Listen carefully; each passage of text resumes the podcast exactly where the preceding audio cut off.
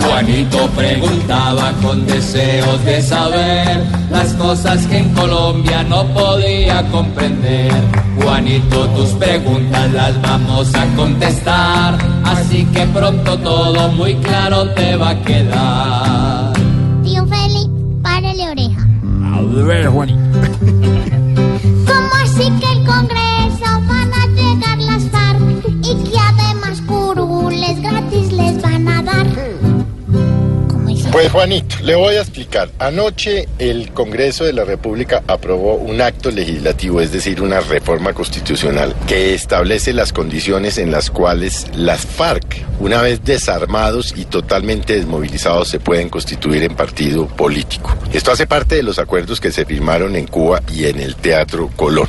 Y por supuesto es la consecuencia obvia de un proceso de paz, porque usted, Juanito, no puede esperar que un grupo armado que tuvo asoleado al país durante 54 años cometiendo toda clase de crímenes se desmovilice y se desarme para no hacer política. Ellos podrán presentarse ya como partido político establecido para las elecciones del 2018. Habrá una financiación estatal.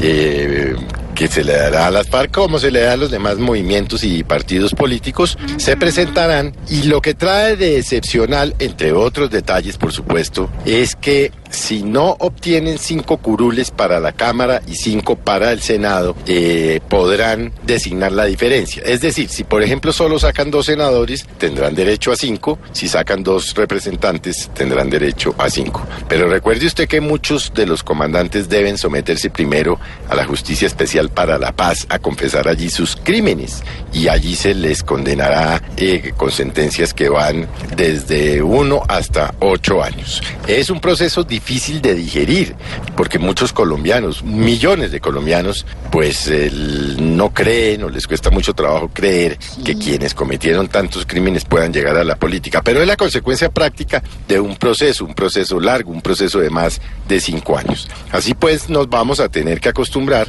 a ver a los eh, guerrilleros de las FARC, sean o no comandantes, o los delegados de los guerrilleros, porque podría haber casos en que ellos no puedan llegar por la comisión de algunos delitos eh, sentados allí en el Congreso. Y uno se hace la pregunta si no es mejor ver a los guerrilleros cara a cara con la clase política colombiana haciendo debates que disparando, que poniendo minas, que am, haciendo eh, masacres, en fin, secuestrando todo lo que hicieron durante tantos años.